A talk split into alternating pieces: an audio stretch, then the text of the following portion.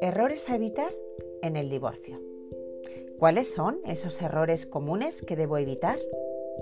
Hola, soy Inma González, coach especialista en separación y divorcio y te doy la bienvenida a este ratito juntos en el que te invitaré a pensar y muchas veces a actuar en el caso que estés viviendo una separación o divorcio. Este episodio viene con mucho consejo práctico y con la vista en evitar ese tan oído si lo hubiera sabido antes. Lo he preparado con la intención de utilizar la experiencia, y eso implica también los errores, que personas que ya han atravesado un divorcio cometieron porque nadie les avisó, y en la mayoría de las ocasiones es porque nadie tiene experiencia de primera mano de todo lo que supone un divorcio a todos los niveles. Y es que el divorcio es un proceso complicado de experimentar, ya que las personas viven los sentimientos de forma muy intensa. Y aunque estas emociones son comunes y son de esperar, estas mismas emociones pueden llevarte a cometer errores que pueden tener efectos potencialmente duraderos en tu vida, tanto financiera como emocionalmente. Así que la mejor manera para hablarte de estos errores comunes ha sido recoger información tanto de diferentes abogados de familia que llevan divorcios, como de mi experiencia directa desde las sesiones de coaching. Me encantaría que este episodio te ayude a ver cosas que a lo mejor no habías ni pensado todavía, o si estabas pensando hacer algunas de estas cosas que vamos a ir viendo juntos a continuación, te lo pienses dos veces y evites cometer errores que otros antes ya cometieron.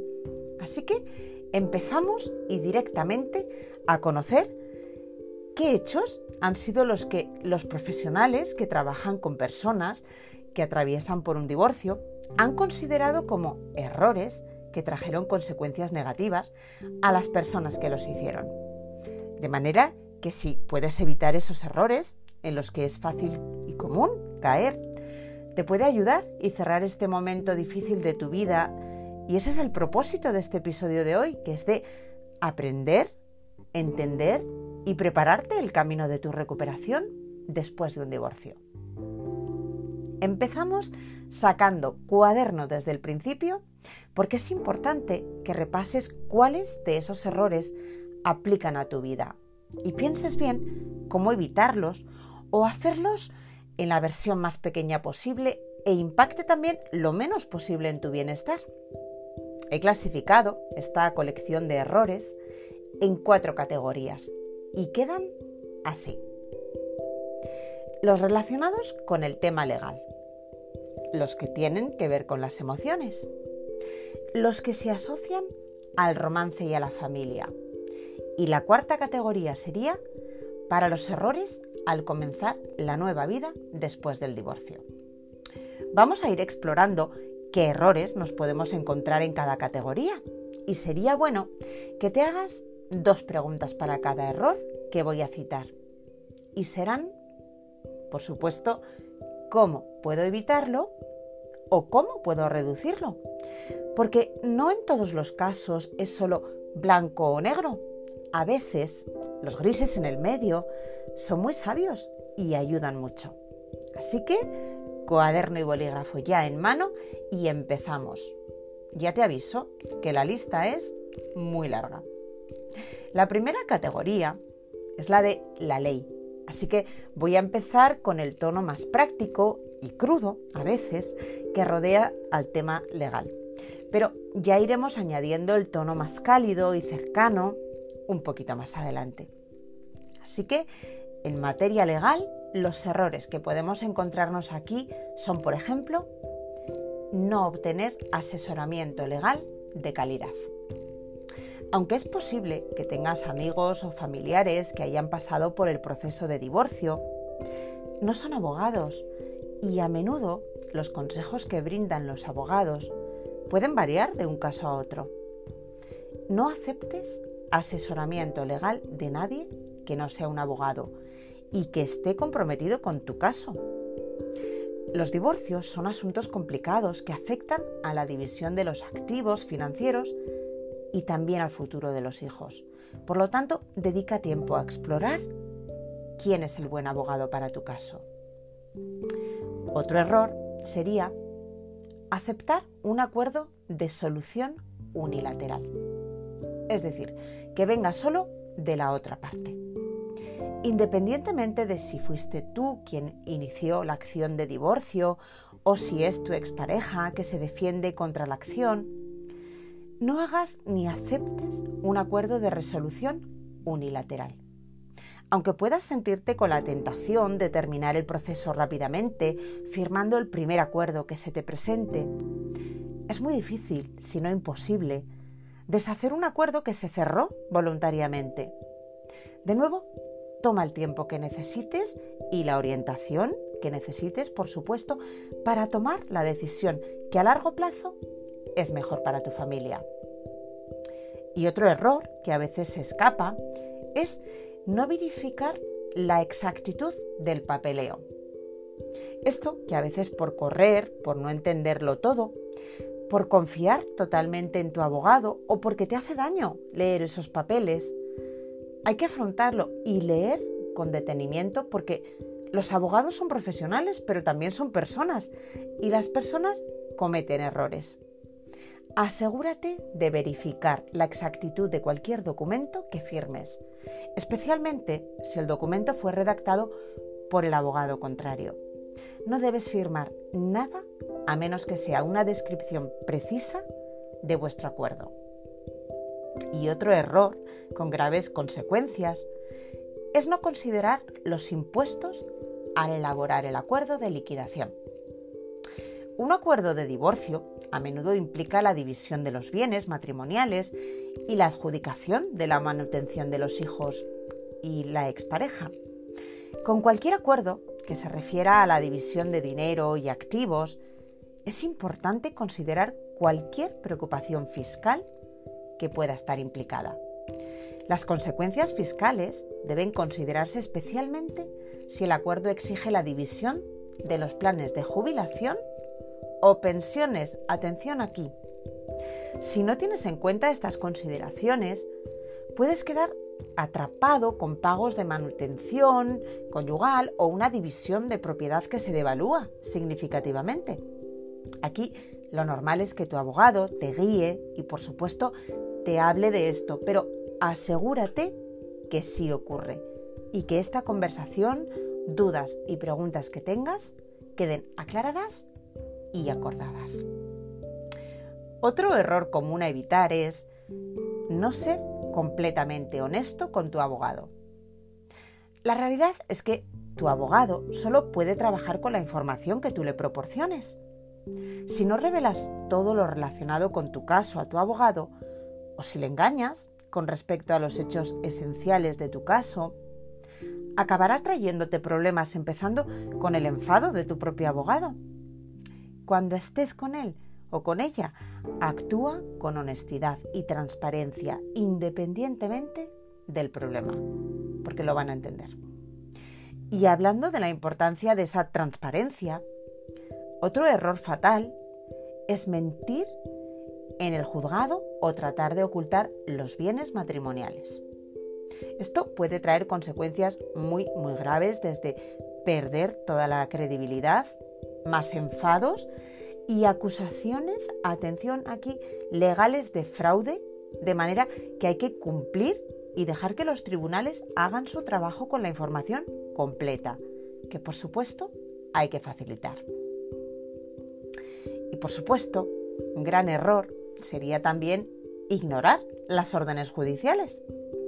A veces, y en este caso sí es por mil motivos diferentes, que van desde hacer un esfuerzo por separarse completamente del pasado, o por sentimientos de enfado, frustración, algunas personas evitan las realidades de las órdenes judiciales y los pagos de pensión alimenticia, por ejemplo.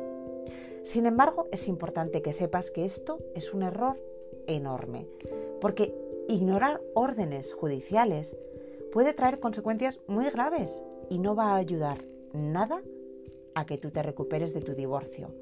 Además de hacer muchísimo daño, por ejemplo, a tus hijos. Más cosas a evitar son hacer acuerdos verbales con tu expareja. Incluso si tu expareja y tú continuáis teniendo una relación amistosa durante vuestro divorcio, no cometas el error de hacer acuerdos de palabra paralelos con la otra persona sobre cuestiones relacionadas con tu divorcio. Aunque pueda parecer frío, es esencial incluir todos tus acuerdos por escrito, para que tus intereses estén protegidos y evitar malentendidos. Vamos a otro error que a veces se hace para ahorrar costes o confiando que al ser una separación cordial no habrá ningún problema. Este error es permitir que tu expareja te convenza de no contratar a un abogado. Muchas parejas creen que no es necesario contratar abogados para ayudarles en el proceso del divorcio o creen que un abogado podrá representar los intereses de ambas partes. Pero esto hay que hacerlo bien para evitar problemas futuros. Facilitar haciendo acuerdos que funcionen para vosotros, pero con vuestro representante legal que garantice protección y responsabilidad de ambos.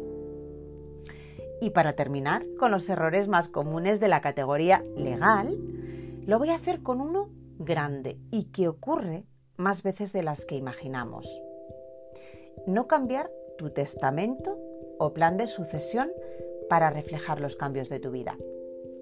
Mucha gente se olvida de esto porque es un tema del que a nadie le gusta hablar y lo entendemos así y lo intentamos evitar. Pero sí, es importante revisar tu testamento o plan de sucesión después del divorcio porque así te aseguras que tus verdaderos deseos se lleven a cabo, especialmente si decides volver a casarte. Y os puedo asegurar que estas situaciones causan un dolor innecesario y sorpresas muy desagradables por no haber puesto las cosas en orden a tiempo. Y ahora nos dirigimos a explorar una nueva categoría de errores, que son los que se cometen porque las emociones dominan. Los errores causados por las emociones. Y voy a empezar con uno que enlaza con la categoría legal anterior, con la nueva de las emociones, y es un clásico. Tratar de usar la ley para vengarse. Cuando las personas sienten que la otra persona es el culpable del divorcio, no es raro ver que quieran vengarse durante el proceso de divorcio y puedan tratar de usar el sistema judicial para hacerlo. Pero atención aquí, porque hacer esto puede traer muchos problemas y sorpresas desagradables, como un aumento significativo del coste del divorcio o que termine afectando a los hijos. Pero además de esto, Aquí quiero añadir que también, cuando el objetivo de usar los tribunales es la venganza, la realidad es que deja a las personas sintiendo con mucha insatisfacción con los resultados del divorcio. Así que, si necesitas recurrir a los tribunales, que sea por las razones apropiadas, porque la necesidad de venganza no te va a ayudar. Hay varias alternativas a una audiencia judicial que pueden ser más amigables, menos estresantes y más rentables que presentar solicitudes ante el tribunal. Vale la pena explorar estas alternativas, ya que pueden ayudarte a lograr un mejor resultado, especialmente si tienes hijos juntos y deseáis mantener una relación compartida de crianza y obtener el mejor resultado para la familia en general. Y es que en general, y más aún en un proceso de divorcio, es un gran error tomar decisiones y actuar por ira, venganza o culpa, porque estas emociones todo lo empeoran y agravan. Es absolutamente aceptable experimentar estas emociones junto con un aluvión de otras emociones durante tu proceso de divorcio. Sin embargo, no es recomendable tomar decisiones en tu divorcio basadas en estas emociones. Y la razón es porque actuar por emoción, en lugar de actuar basado en un razonamiento, te puede llevar a tomar decisiones en tu divorcio que te pueden afectar negativamente más adelante. Si te lo digo así hoy y en la calma, seguro que me das la razón e intentas justificar esas decisiones basadas en las emociones. Pero aquí recuerda que las mejores decisiones las tomarás no desde los impulsos o desde las emociones, sino del sentido común y la racionalidad. Si te cuesta mucho separar las emociones de tu razón, toma la ayuda del profesional que en tu caso consideres que necesitas, pero que pueda aportar por lo menos objetividad a la hora de tomar decisiones. Atención aquí, aunque tengas confusión y tristeza, date tu participación activa en el proceso, porque un error muy grande es no tomar el control de tu divorcio. Durante todo el proceso es primordial tener una cosa en mente. Este es tu divorcio. No permitas que tu abogado, amigos o familiares tomen el control del proceso. Ellos están para apoyarte, pero tú eres la persona en el centro. Estas personas no tendrán que vivir con las decisiones tomadas. En cambio, tú lo harás. Por lo tanto, toma el control del proceso y sé firme con respecto a tus decisiones, porque esto te ayudará al final de todo a sentir más satisfacción del resultado. Asesórate bien, infórmate para que puedas ser tú el que mejor pueda tomar decisiones sobre tu presente y futuro. Y esto enlaza a la perfección con el siguiente error que es negarse a buscar ayuda. Por una amplia variedad de razones, muchas personas que han pasado recientemente por un divorcio mantienen sus sentimientos ocultos a las personas más cercanas a ellos. Puede ser una sensación de orgullo, un sentimiento de fracaso o no saber a quién acudir muchas veces mientras compartían amigos. Aislarse durante un momento tan difícil corre el riesgo de una mala salud mental. Y esto puede llevar a que la curación se prolongue e incluso tengas un comportamiento autodestructivo. En su lugar, esfuérzate por hacer conexiones. Pasa tiempo con buenos amigos. Socializa y concéntrate en construir tu comunidad de apoyo. Con profesionales, con amigos, familiares, ese equipo de apoyo que a ti te ayude, lo que tú consideres que te va a ayudar. Pero es importante que lo tengas. Y siguiendo con la categoría de los errores comunes causados por las emociones, ya vamos viendo que el principal aquí es dejar que tus emociones oscurezcan la lógica al tomar decisiones importantes de divorcio. La toma de decisiones que va a afectar a tu futuro y al de tu familia requiere que esté hecha, otra vez lo decimos, desde la razón. Y esto no solo es importante, es que es un necesario punto de partida. La frustración, la desesperación, rabia y una montaña de otras emociones intensas que suelen rodear del proceso del divorcio enturbian el encuentro de soluciones y se acaba luchando por cosas que realmente son innecesarias en el divorcio o hacen que se prolongue todo el proceso.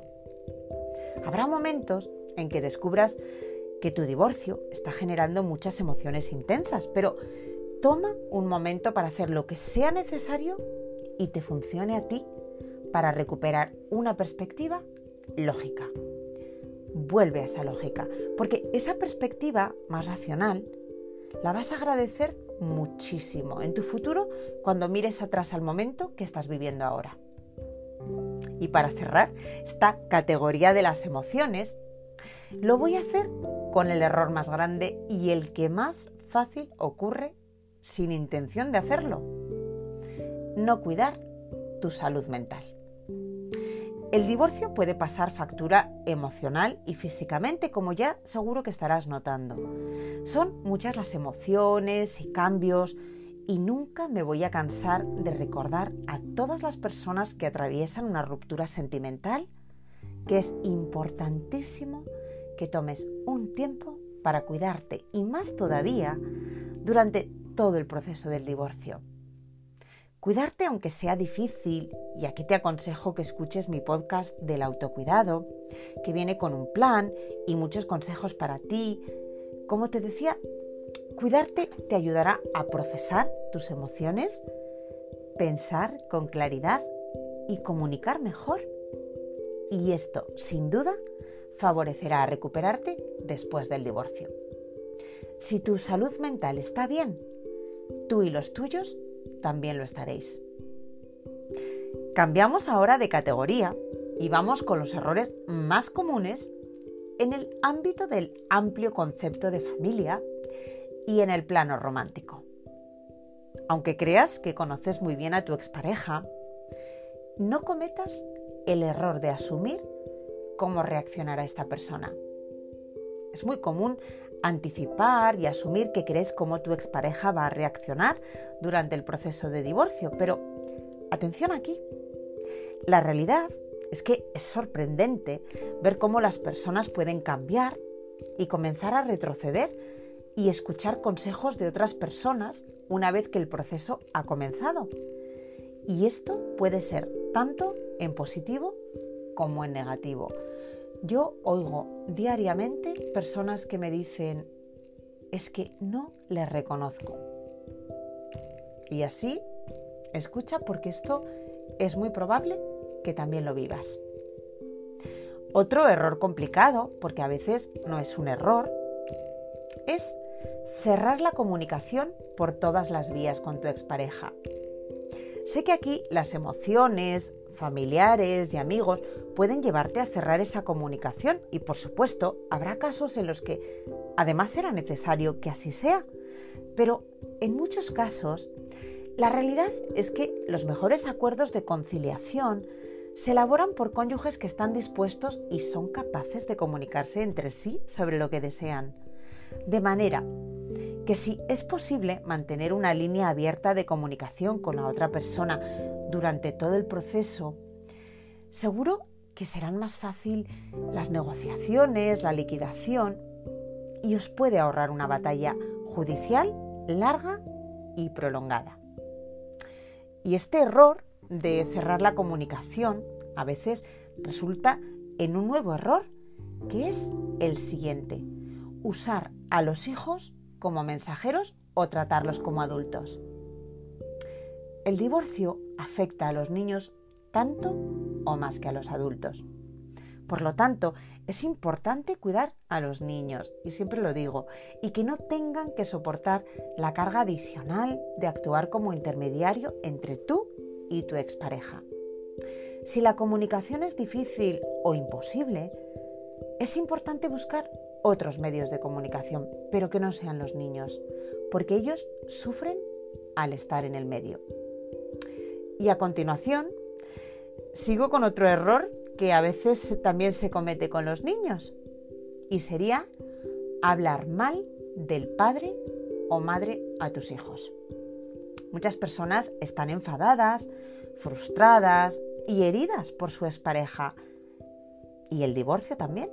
Y esto es normal. Pero haz todo lo posible para evitar hablar mal de la otra persona a tus hijos, porque les puedes hacer daño innecesariamente. Por lo tanto, si necesitas desahogarte y expresar tus sentimientos sobre el proceso de divorcio, hazlo con otros adultos en quienes puedas confiar o con un profesional, pero no con ellos, no con los niños. Para las familias que atraviesan la separación, es crucial proteger los sentimientos de los niños y protegerlos de cualquier cosa que les cause dolor o confusión.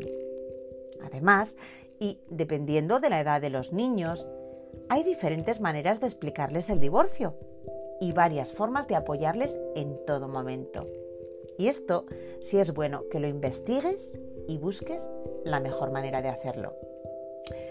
Avanzando ya a tu lado más romántico y sentimental, normalmente es un error, algo que ya he dicho anteriormente en otro podcast, que es el de formar relaciones sentimentales de nuevo demasiado rápido. Un error muy común y muy peligroso durante tu divorcio es comenzar a salir de nuevo con otra persona demasiado pronto. Si todavía estás casado, intenta evitar involucrarte románticamente con alguien hasta que el divorcio sea definitivo. Date cuenta, y es muy común, que tu expareja puede usar tu nueva relación en tu contra en el proceso de divorcio o que sin duda exprese un aumento de emociones negativas y esto, la verdad es que solo dificulta resolver. Y aquí cabe mencionar también que las nuevas relaciones también pueden tener un impacto negativo en los hijos. Por lo tanto, tiempo y delicadeza en este tema que puede ser muy doloroso para las otras personas. Y de la misma manera, este otro error también puede empeorar las cosas. Y esta vez hablo de volver a tener relaciones íntimas con tu expareja.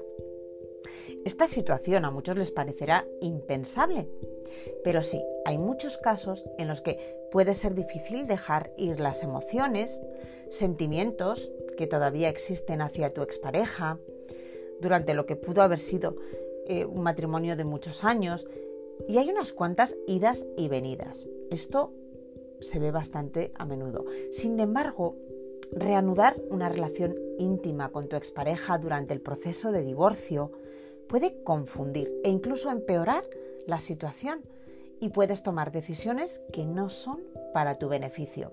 Así que el consejo aquí sería no reanudar las relaciones íntimas con tu expareja a menos que haya una reconciliación. Y a medida que tu vida vaya avanzando y vayas dejando el divorcio cerrado, habrá dos errores que las personas cometen comúnmente, a los que tendrás que poner mucha atención y también intención para evitarlos. El primero causa mucho estrés a las personas y este es no ser realista acerca de tu situación financiera posterior al divorcio. Este error es muy, muy común y es fundamental entender y planear muy bien tus finanzas después del divorcio. Y es que la realidad es que la transición de un hogar de dos ingresos a un hogar de un solo ingreso es difícil. Es importantísimo planificar para esta realidad y no hacer nada que dificulte esta transición. Por lo tanto, Debes hacer un plan financiero o presupuesto para prepararte para tu nueva circunstancia financiera. También es importante que evites crear deudas nuevas o adicionales. Y aquí también quiero añadir que no asumas que las deudas de tu matrimonio están pagadas. Si durante el matrimonio acumulaste deudas conjuntamente, asegúrate de que vuestro acuerdo de liquidación establezca explícitamente quién es responsable de pagar esa deuda y elimine tu nombre de cualquier pasivo del que no sea responsable, como hipotecas o cuentas de crédito. Si esto no ocurre, y mucho cuidado, atención aquí, podrías ser responsable de deudas que ya no te corresponden. Y el segundo gran error cuando empiezas tu nueva vida es volver a casarte demasiado rápido.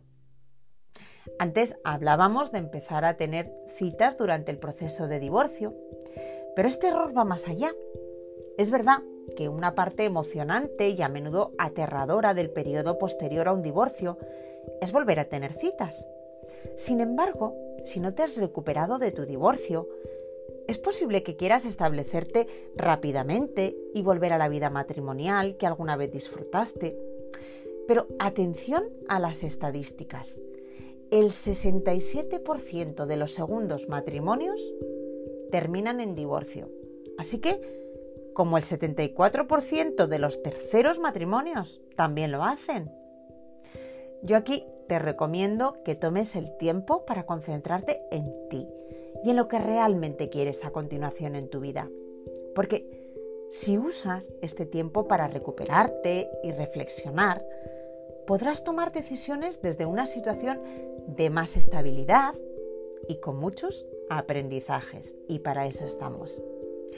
Y si tú quieres encontrar una pareja de nuevo, si lo haces cuando ya estás recuperado de tu pasado sentimental, definitivamente vas a aumentar las posibilidades de encontrar una persona que vaya mejor contigo y estarás más preparado para formar una relación sana. ¿Te acuerdas de ese dicho, después de la tormenta viene la calma? Intenta formar pareja nueva cuando has llegado a ese punto, no desde la tormenta, y tendrás mucha más probabilidad de éxito.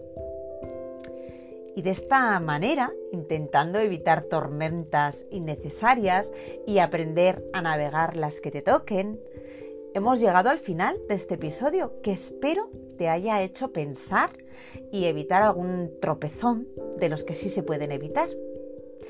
De los otros, de los errores que somos capaces de cometer y que los hacemos, y hasta varias veces, porque también tenemos esa capacidad, también aprendemos y también nos transforman. Pero qué bueno es cuando has vivido la ruta y a los que vienen por detrás les puedes avisar de lo que viene y evitar así algún tropezón que otro. Y entre tropezones y pasos acertados, vas a llegar a tu nueva vida con mucho ganado. Y es más, y esto lo hablaba en una sesión de coaching el otro día, hay un arte muy bonito en Japón llamado kintsugi. Y es una técnica centenaria que consiste en reparar con oro las piezas de cerámica rotas y se ha convertido en una filosofía de vida porque parte de la idea de que enfatizando las imperfecciones, tú puedes crear algo más fuerte y crear una pieza de arte con la belleza de unir con oro lo que se ha roto o dañado. Este arte japonés, en vez de ocultar las grietas y las roturas, las reconoce, las celebra y hace piezas de arte únicas. Y esta técnica para mí es una metáfora preciosa que me encanta compartir porque a veces nos olvidamos que si recogemos las piezas que han quedado de ti cuando has atravesado una estación difícil y que te duele, como puede ser tu divorcio aún puedes volver a salir de ahí más bonito, más resistente y único con tu nueva forma. Eso sí, asegúrate que lo que añades entre tus roturas es de oro y que tu bienestar vendrá de la resiliencia que formarás atravesando los retos que te traerá el divorcio. Unas veces será evitando errores y otros cometiéndolos. Y que sea para convertirte en una mejor versión de ti con tus grietas doradas. Bueno, solo deciros que me encanta que sigamos siendo tantos y de tantos países. Escucho y leo todo lo que me contáis y me inspiráis a nuevos episodios, tanto en el coaching como con vuestros mensajes. Así que, si no lo has hecho ya, suscríbete al podcast compártelo y también se pueden escuchar desde mi página web y el enlace está en la descripción del show y ya ahí vais directamente. Muchas gracias una vez más por acompañarme en este capítulo y espero que te unas a muchos más, porque definitivamente tenemos mucho que hablar. Con todo mi cariño, hasta la próxima.